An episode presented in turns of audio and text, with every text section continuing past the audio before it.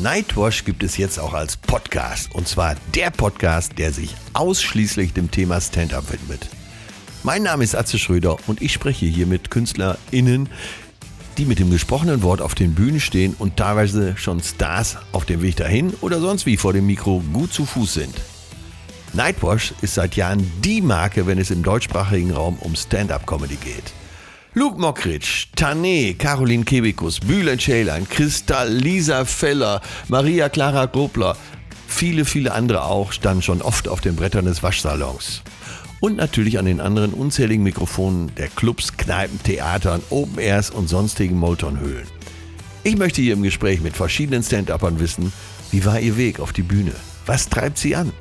Wie kommt man auf so eine schräge Idee? Wie entstehen die Nummern? Was macht Spaß an dem Job? Wo stecken Ängste? Wie bescheuert muss man sein, um sich einem Publikum auszuliefern? Ganz viel Menschliches um den Job herum, damit wir verstehen, was die Menschen ausmacht, denen wir im besten Fall lachend zuhören. Stand Up by Nightwash. Alle zwei Wochen montags.